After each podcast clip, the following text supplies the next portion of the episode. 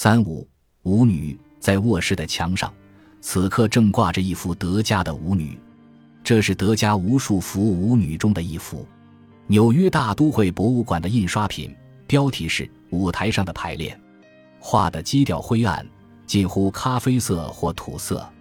白天排练时的舞台当然就是这个样子，光线不足，人显得恍恍惚惚，没有效果。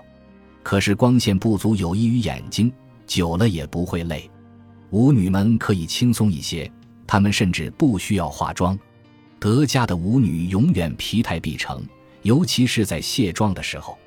松开鞋带，摘下头饰，人沉在椅子里，椅子像一只快朽烂的船，搁浅在沙滩上。排练者还在风浪中游泳，未上场的则双手抱在脑后，仰面长吁。我们看过太多聚光灯下的辉煌灿烂，舞女们的美让人心惊动摇。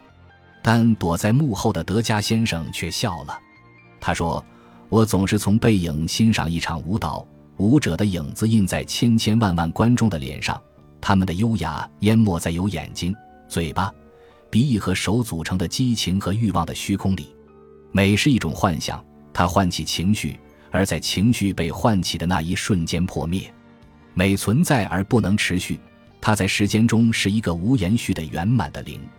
我们谁能在生活中看到一个活生生的舞女呢？没有人，有的只是自以为拥有了舞女之美的人，如叶赛宁，浪漫地唱着。亲爱的小手如一双天鹅的诗人，在梦中与武神相拥而眠，而到了白天，那武神就变成了一个来自美国的女人，一个赤脚、腰肢丰满、胳膊并不修长、鼻子也并不希腊的女人，但她热情如火。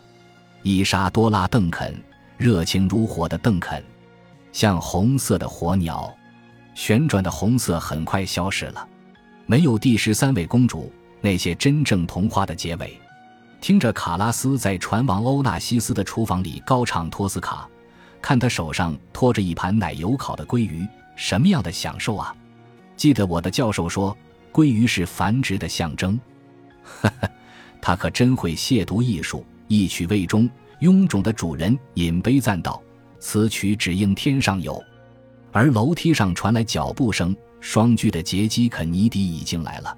在深夜的电视上看到玛莎·格兰姆的舞蹈，看了他一个节目，没有别的，想看下去，节目却已经结束了。舞蹈的名字记不得，不成是格尔尼卡。玛莎·格兰姆曾经使我感动，因为从她身上看到了痛苦。她一身黑衣，宛如圣女。年轻时候，任何痛苦都容易使人感动，甚至是廉价的痛苦。根本不明白情由，格兰姆黑衣下的双臂大幅度的俯仰，身体随之摆动，做弧形的奔跑，急剧的后仰，弯成桥状，又迅速反弹回来，扑向前方。这是最城市化的动作，丝毫不应该激起波澜。但玛莎·格兰姆身上有一种力量，使你不由自主地认同她的表现。她的表情，或许吧，眼睛里的那些表情，艺术的欺骗。甚至连这些也是我想象出来的，那张脸上只是一片空白。音乐当然是富有暗示性的，更可能的是那身黑衣，满台黑色背景下游魂似的黑衣，在脚步声之后，在空的街头，我重寻对一个圣女的舞蹈的回忆。圣女的黑衣，我无法视而不见。黑衣下的痛苦是现实，不是象征。我因此联想到诸如生活这类虚无缥缈的话题，确实没有什么可以改变。供岁月驱使，成就某个姻缘，属于我自己的，在过去已经耗尽。在这种时候，玛莎·格兰姆不再是舞女，她因那在别人心中唤起的情感而使自己神圣化了。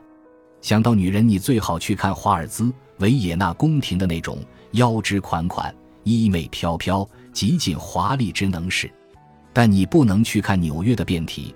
同样的舞姿中多了些汽油和地铁的味道，不再古典。我们最好的梦，就像弱不禁风的小船，飘在古典的河流上。这是一条美的不真实的河流。维也纳被一把小提琴托举在云端里。那句格言该改了：美不是真，也不必真。美不以真假为标准。舞女不是自身，舞女永远是她舞着的东西，舞是变化，没有停止的舞蹈，姿态流动的河流一样不可截取。他不为目光停留，他只为记忆。美来自变化，正如穆旦之所言，那形成了树木和屹立的岩石的，将使我此时的渴望永存。一切在它的过程中所流露的美，教我爱你的方法，教我变更。穆旦是第一个把爱和变更并列的诗人，他把爱和变更都看作是一个过程，一旦完成，自身就消失不见。我迷恋舞蹈的时代已经过去了。很多事物这样完成了变化，摆脱一个自童年就有的梦想不容易，一个最微不足道的细节引发的梦想，居然可以笼罩他童年的全部世界。纵然这个梦想像失眠症一样不可原谅，本身也是个奇迹。如今我只会欣赏舞女们的笑容，为美好的腰肢和美好的面孔所陪衬的笑容。我不在乎她们属于一个荡妇还是一个剩女。属于什么样的思想？属于金钱还是权力，或者只是赤裸裸的属于不可抗拒的欲望？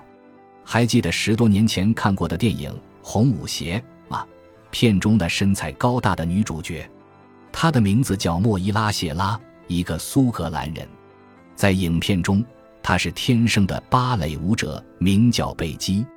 我在一本小册子上读到，谢拉本人就是芭蕾舞演员。小册子上没有说她是舞女，德加画的可都是舞女，人们习惯这么叫。名词的不同总该具有什么意义吧？德加归根结底不是为了迷恋什么而画舞女的，他也不是为了让别人迷恋。我们屈尊做观众的时候，德加烂醉如泥，而且不经意的把自己打扮成艺术家。二零零六年改。